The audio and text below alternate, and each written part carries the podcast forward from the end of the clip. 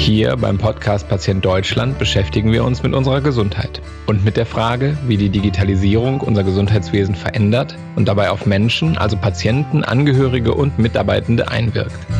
Mein Name ist Carsten Glied. Ich bin Geschäftsführer der Technik Lotsen, einem Unternehmen aus Bielefeld, das Pflegeeinrichtungen und Krankenhäuser bei der digitalen Transformation unterstützt.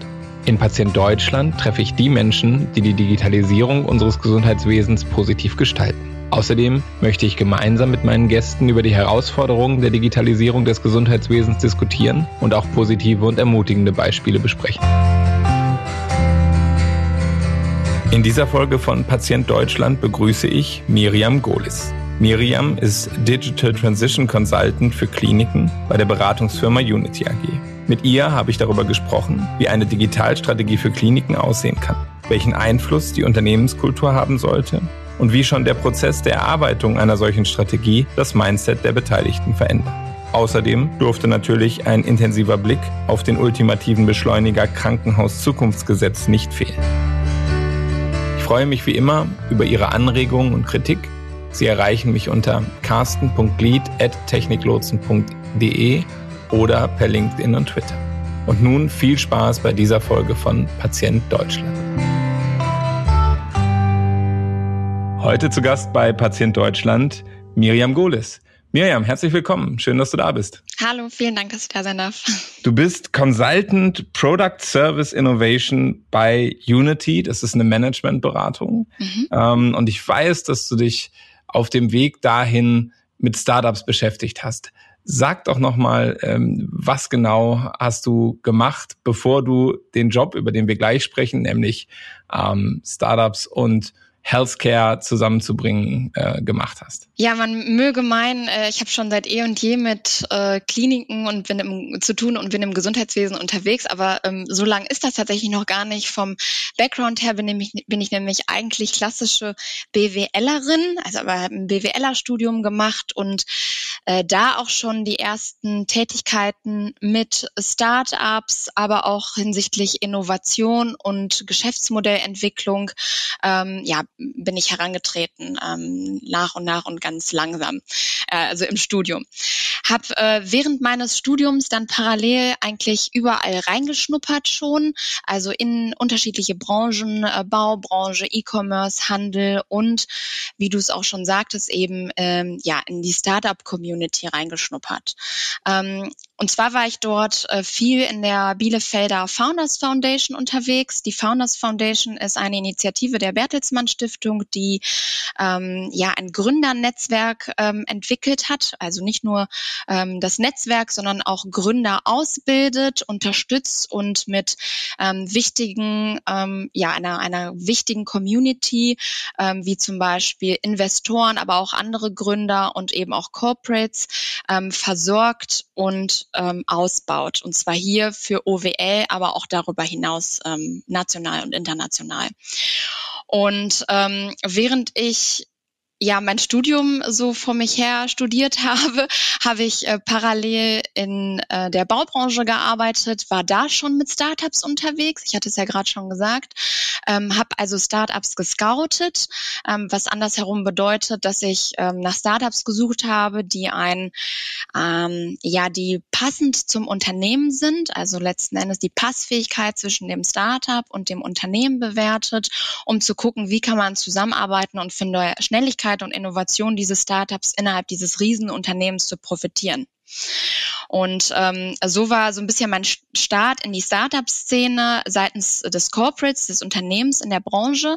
Bin dann aber, wie gesagt, in die Founders äh, Foundation gekommen. Die hatten nämlich spannende Formate. Mein erstes Format, was ich dort mitgemacht habe, war der sogenannte Female Talk, ähm, wo man sich in einer entspannten Female-Runde damals noch, ich glaube, das gibt's mittlerweile gar nicht mehr, weil die da gar nicht mehr so differenzieren zwischen Female und nicht, aber damals noch Female Talk, ähm, ausgetauscht hat zu spannenden ähm, Ideen, die man hat, die man einfach in der Runde pitchen konnte. Und da hatte ich schon so ein, zwei Ideen mitgebracht und ähm, mich ausgetauscht. Und äh, die Founders Foundation hatte aber noch viele andere spannende Formate. Eines der Formate, ähm, wo ich auch mitgemacht habe, war die Founders Academy.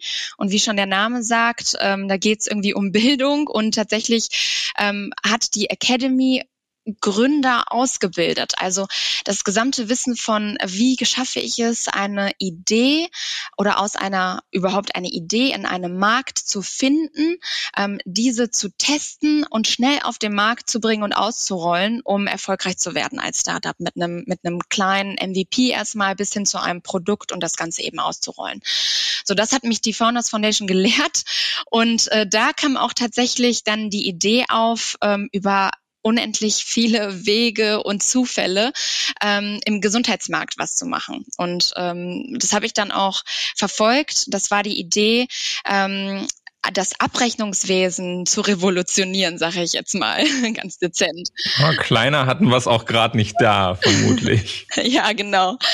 Also das im Gesundheitswesen, im Abrechnungswesen von Kliniken die Prozesse zu entschlacken, weil einfach diese, also wer von den Kliniken zuhört, weiß ganz genau, wie fürchterlich das mit dem MDK und mit dem Hin und Her, mit den Gutachten und überhaupt der Kodierung ist.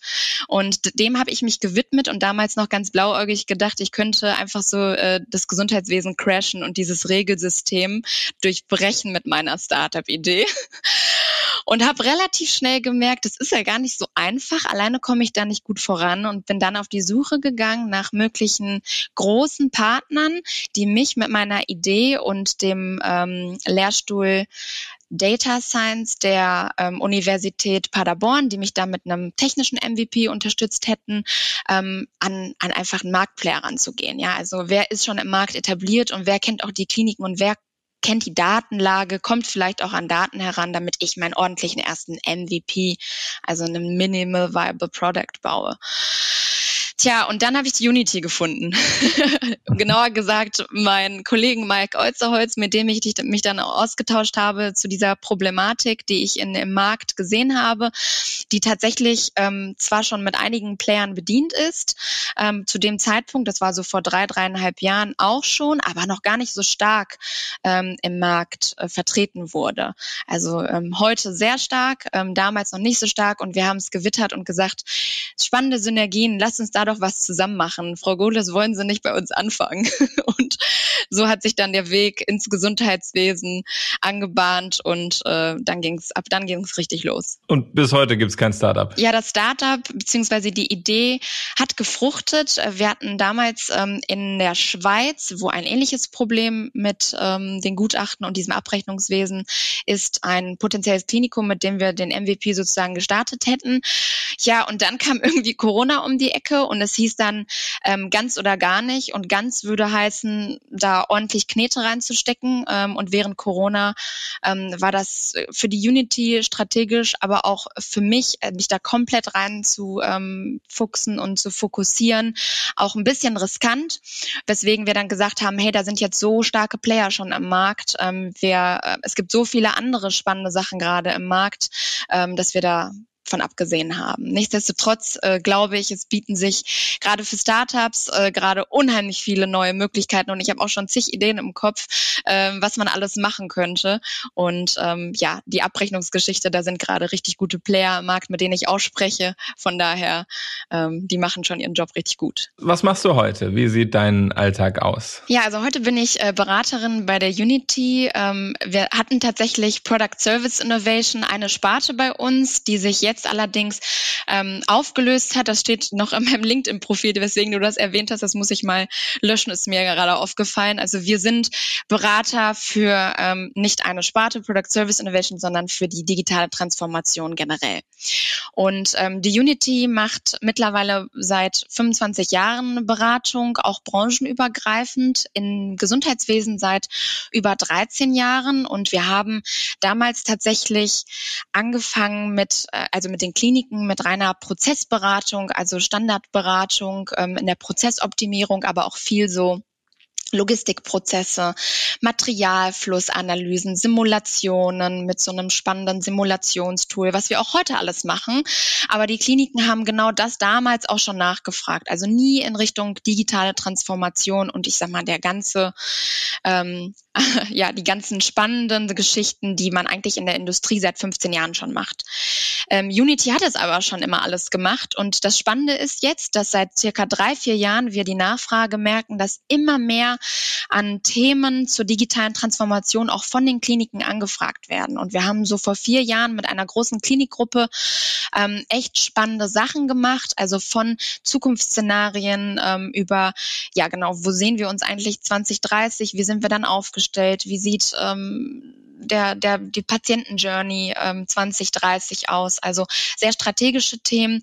Und ab dann ging es eigentlich los. Ähm, da haben wir angefangen, auch das, was wir in der Industrie seit 15 Jahren schon machen, nach und nach im Gesundheitsmarkt ähm, zu etablieren und diese ja, äh, die Arbeitsweise und die Methoden auch dort anzuwenden. Tja, und meine Arbeit konkret, ich bin ähm, noch nicht seit 15 Jahren bei der Unity, aber zumindest so lange, dass ich diesen Schwung, der gerade durch das KZG gekommen ist, noch miterlebt habe. Ähm, und wie wir alle wissen, ähm, gibt es jetzt seit Oktober letzten Jahres eben dieses Gesetz Krankenhaus Zukunftsgesetz, ähm, was bei uns auch nochmal den absoluten ähm, digitalen Transformationsschwung mit sich gebracht hat. Also die Nachfrage nach digitalen, ähm, nach einer Digitalstrategie, nach digitalen Leistungen, Angeboten, Anbietern ist gerade im Klinikumfeld unheimlich gewachsen und genau das prägt gerade auch meinen Arbeitsalltag. Das heißt, ähm, ich unterstütze Kliniken dabei, eine Digitalstrategie zu entwickeln. Ähm, das heißt, nicht nur heute darüber nachzudenken, ähm, was, was kann ich tun, um irgendwie digital zu arbeiten, sondern wie bin ich tatsächlich auch 2025 und 2030 aufgestellt und, und wie sieht meine Zukunft aus und wie kriege ich das ja, gewährleistet über meine Prozesse. Das heißt, Konkret, ich entwickle ähm, aktuell die Strategie, aber unterstütze auch in den Anträgen. Also zum Krankenhaus-Zukunftsgesetz haben wir jetzt nicht mehr das, ähm, die Entschuldigung, dass wir keine Gelder mehr haben, um digital zu äh, werden in den Kliniken, sondern jetzt gibt's die Gelder. Wir sorgen dafür, dass die Kliniken diese Gelder auch bekommen und sich digital dann entsprechend aufstellen können mit einer entsprechenden Strategie. Wenn ihr eine Digitalstrategie für ein Krankenhaus erarbeitet, mit wem sitzt ihr da am Tisch? Ist das die IT? Sind das die Ärzte? Sind das die Verwaltungsleute? Wir achten tatsächlich darauf, dass wir sehr heterogen aufgestellt sind. Also es hängt ein bisschen davon ab, wie das Klinikum tickt. Ähm, auf der einen Seite hat man natürlich gewisse Fristen und auch einen gewissen Druck, um jetzt schnell Inhalte zu erarbeiten, um an diese Fördergelder zu kommen über das KZG. Häufig ähm, entsprechend also häufig agieren die Kliniken so, dass sie dann sagen, wir, ähm, wir agieren da top-down. Wir empfehlen aber spätestens den Absprung bei Implementierung zu schaffen und ähm, prozessorientiert, also anwenderorientiert, sprich mit den Pflegefachkräften, mit den Anwendern, den Ärzten ähm, am Prozess zu arbeiten und diese eigentlich so früh wie möglich zu integrieren. Das heißt, es ist gerade so ein bisschen ein Mix aus top-down und bottom-up von der Strategie her, ähm, um ja einfach nicht weg vom Prozess eine Strategie zu entwickeln, sondern entlang des Prozesses diese Digitalstrategie passend zur Unternehmenskultur ähm, gemeinsam mit den Anwendern zu entwickeln.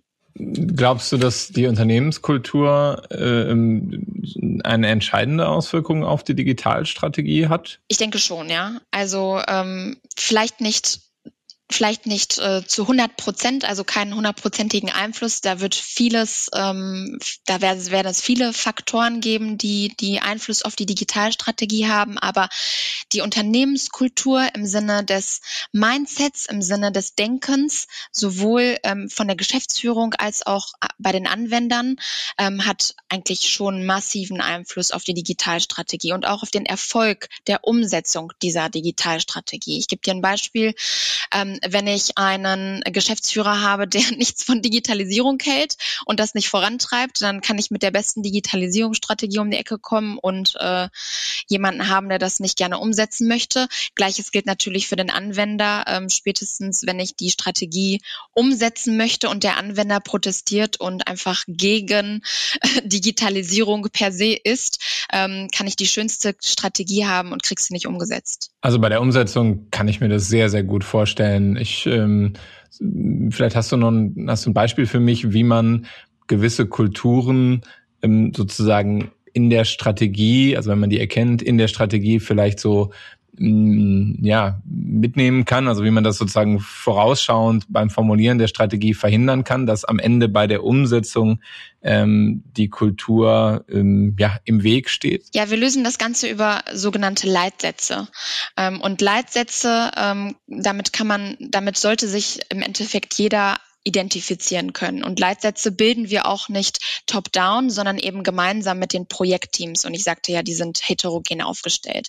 Das heißt, ähm, wenn wir einen Leitsatz je, nehmen wir mal an, äh, wir clustern das Ganze nach Prozessschritt, also von Patientenaufnahme über Patient behandeln, diagnostizieren und dann Patient verlegen und entlassen. Je Prozessschritt bilden wir die entsprechenden Leitsätze. Und sofern sich jeder mit diesem Leitsatz, der dann ausgerichtet ist auf die digitale Digitalisierung 2030 oder 2025 identifizieren kann, ähm, gibt es da einen Check hinter und da wird das Ganze gelebt. Und diese Leitsätze werden eben gemeinsam entwickelt und nicht ähm, nur von der Geschäftsführung. Also das hört sich ja auch nochmal so an, als sehr, sehr prozessbezogen.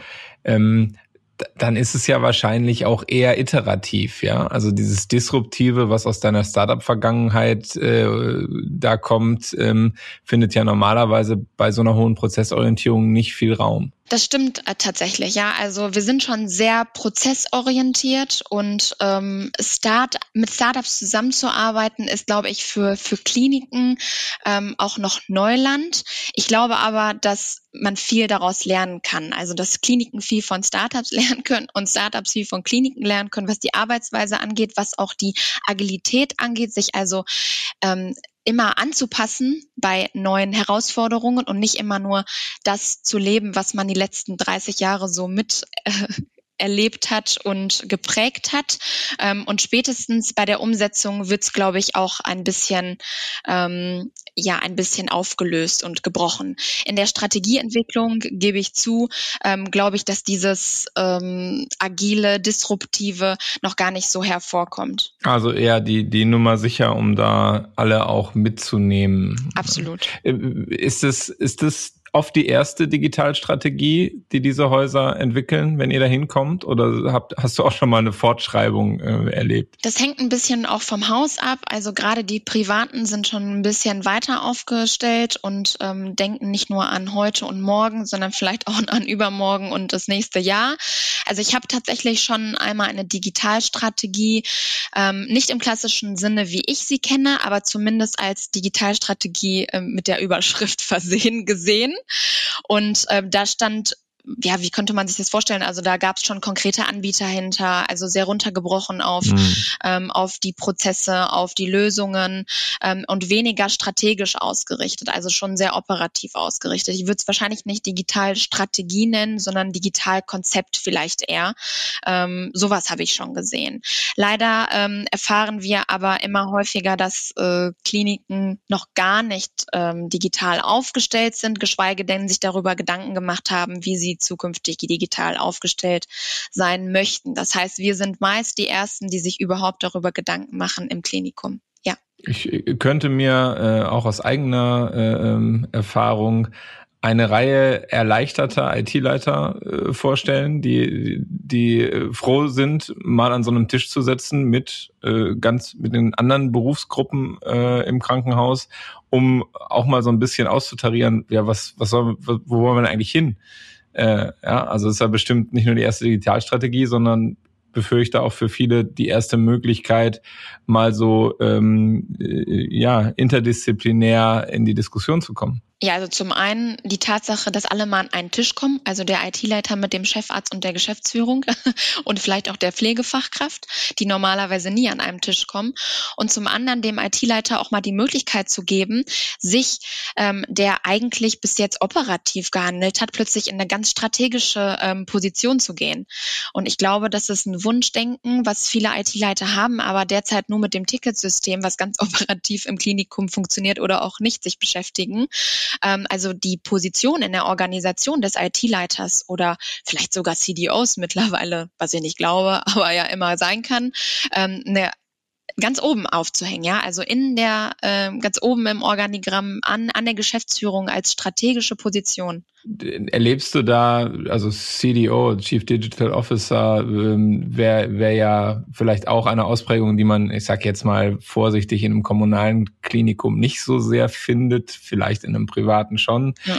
Ähm, siehst du eine Zweiklassengesellschaft in irgendeiner Form? Also hat das was mit Größe der Häuser zu tun? Hat das was mit Trägerschaft der Häuser zu tun?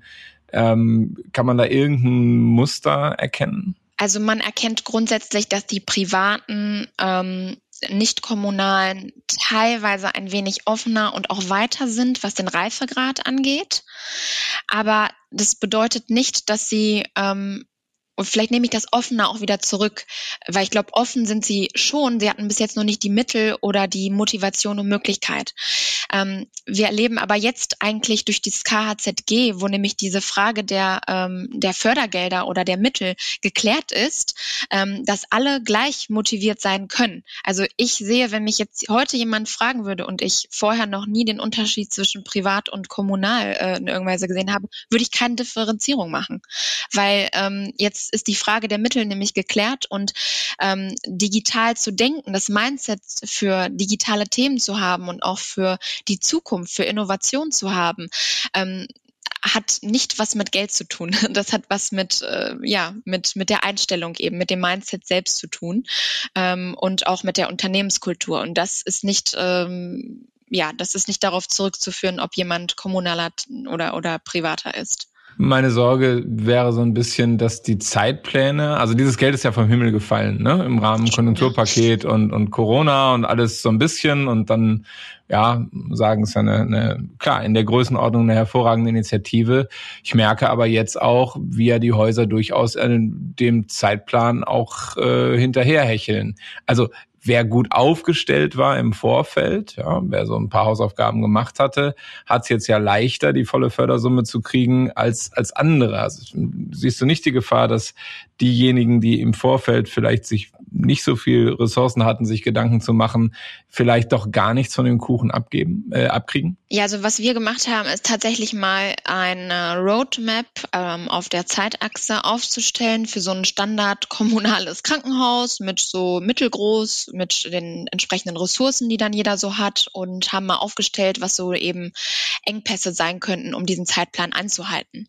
Und haben relativ schnell festgestellt, wenn wir das mal rückwärts rechnen von 2025, was da eigentlich alles ähm, ja äh, umgesetzt sein muss schon. Ja, wir sprechen ja immer vom umgesetzt in 2025 ähm, und das Rückwärtsrechnen, ja, mit den entsprechenden Phasen, wie lange das Ganze dauert. Also eine Rollout-Phase, eine Implementierungsphase, eine Ausschreibungsphase und so weiter eine Entscheidungsphase, eine Detaillierungsphase und äh, was es nicht alles so gibt, haben wir mit Entsetzen festgestellt, wenn man die Fördertatbestände zwei bis sechs sich noch nie angeschaut hat, also die sanktionierbaren Fördertatbestände, wird man in Zeitnot geraten. Hätte man, andersrum formuliert, wenn wir wieder rückwärts schauen, eigentlich schon vor einem Jahr anfangen müssen mit dem Ausschreiben der ganzen Themen, ne? Weil ja. so eine Ausschreibungsphase, wenn man mal wieder Pi mal Daumen einfach in den Zeitplan setzt oder schaut, dauert auch mal so sechs bis neun Monate. Und das jetzt für jedes Unterprojekt und jeden Anbieter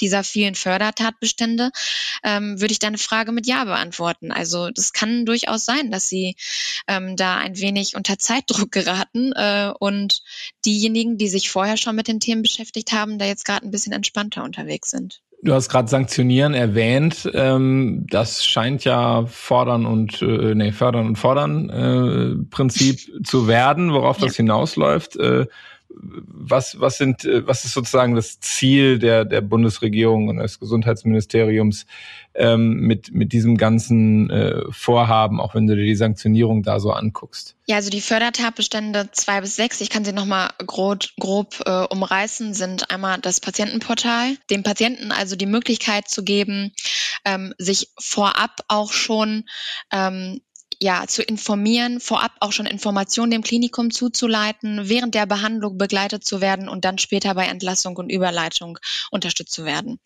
Ähm, dann haben wir das dritte, ist die Behandlungsdokumentation, also äh, digital von vorne bis hinten zu, zu dokumentieren. Ähm, und zwar nicht parallel zu dokumentieren, hier auf Papier und da doch, doch nochmal im KISS, sondern nur im KISS zu dokumentieren und das Ganze von Anfang bis Ende, äh, bis, der, bis der Patient raus ist und darüber hinaus. Ähm, das, das vierte ist das Thema äh, künstliche Intelligenz ähm, oder Entscheidungsunterstützungssysteme. Ähm, mit das kryptischste Thema eigentlich für die Kliniken aktuell, weil ähm, A, dieses Gesetz oder die Musskriterien da sehr anders äh, im Vergleich zu den anderen Fördertatbeständen beschrieben sind und, ähm, und außerdem viele mit dem Begriff künstliche Intelligenz und Entscheidungsunterstützung einfach noch nicht viel anfangen können. Also ein Thema, was ganz frisch und neu im Markt ist, zumindest im Gesundheitsmarkt. Dann haben wir das Thema Medikation, also ähm, durchgängiger digitaler Medikationsprozess. Wir kennen die Zahlen, ähm, was, was da alles passiert durch falsche Medikation in Deutschland. Also es ist erschreckend. Und das Thema digitale Leistungsanforderungen als Fördertat Tatbestand 6, also da auch digital aufgestellt zu sein. Wer kennt es nicht, Ewigkeiten auf Befunde, Labordaten oder ähnliches zu warten. Spätestens mit Corona haben wir gemerkt, wie lange so ein Laborbericht da, dauern kann. Und das sind eigentlich so Kernthemen, zentrale Themen, mit denen sich jedes Klinikum zu beschäftigen hat und aus meiner Sicht auch einfach einen digitalen Reifegrad, also einen Status quo ähm, einen guten Status quo der digitalen Reife er erzielen sollte, so formuliert. Und ähm, das nicht nur deutschlandweit, sondern auch im internationalen Vergleich.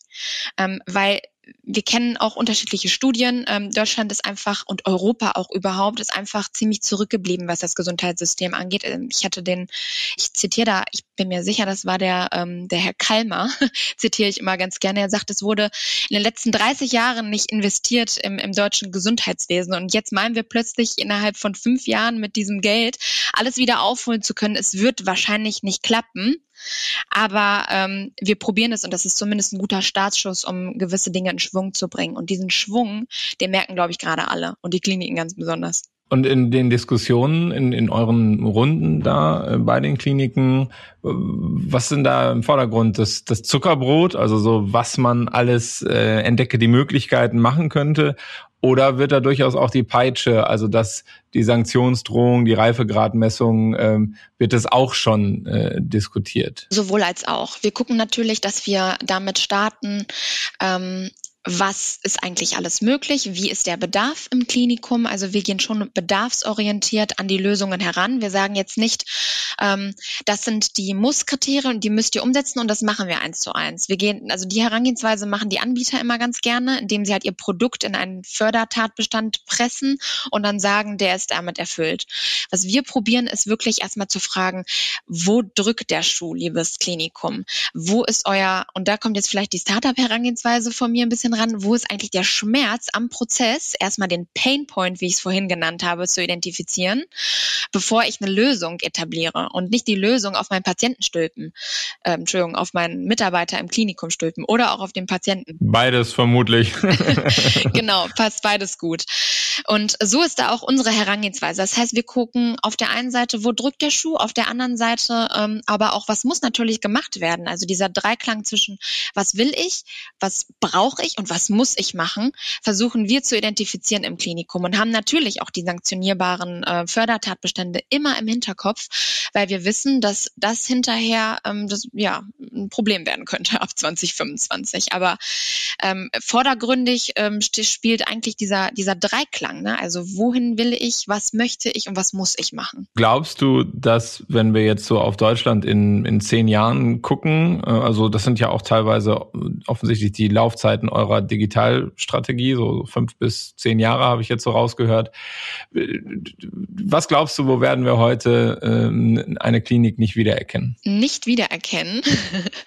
Ja, wo ich so sage, so, vor Corona war das noch so und äh, in zehn Jahren kommst du da rein mhm. und denkst so, huch, so, so war es ja noch nie hier. Ja, also ich glaube, es sind zwei Sachen. Ähm, die eine Sache wird die Basisinfrastruktur sein. Ich glaube, viele Kliniken nutzen gerade das KHZG leider ein wenig, äh, ja, äh, falsch würde ich jetzt nicht sagen, aber nutzen es dafür, um erstmal Basisinfrastruktur äh, hinzubekommen. Also die, die Basis zu schaffen für digitalen, äh, ja, digitale spannende Sachen, die man so machen kann, digitale Anwendungen, die man machen kann im Klinikum. Ich glaube, dass wir ähm, einen guten Schritt in der Basisinfrastruktur nach vorne gehen können, wenn wir in die Zukunft schauen. Und ich glaube, dadurch, dass es gerade so viele sowohl gesetzliche Änderungen gibt, aber auch so viel Gespräche über das Thema Digitalisierung, Digitalisierung im Gesundheitswesen das Mindset in den Kliniken sich ähm, maßgeblich verändern wird. Also die Offenheit ähm, für digitale Anwendungen, digitale Dienste, Prozesse, auch Änderungen durch digitale Anwendungen ähm, im Klinikum verändert werden. Das heißt, wir werden, glaube ich, ähm, unterschiedliche Teams, äh, vielleicht so, sogenannte, wir nennen es gerne Digitalbooster oder Digitalbotschafter in Kliniken vorfinden, die sich in der Organisation heute heute noch gar nicht wiederfinden. Das heißt, organisatorisch wird sich aus meiner Sicht noch mal einiges ändern ähm, und wird dazu führen, dass das Mindset in den Kliniken angepasst und geändert wird. Was glaubst du, ist schwieriger mitzunehmen, die Mitarbeitenden oder die Patientinnen und Patienten? Ich glaube, die Patienten und Patienten sind ähm, einfach dadurch, dass sie es aus aus dem Alltag kennen, ähm, gar nicht schwer mitzunehmen.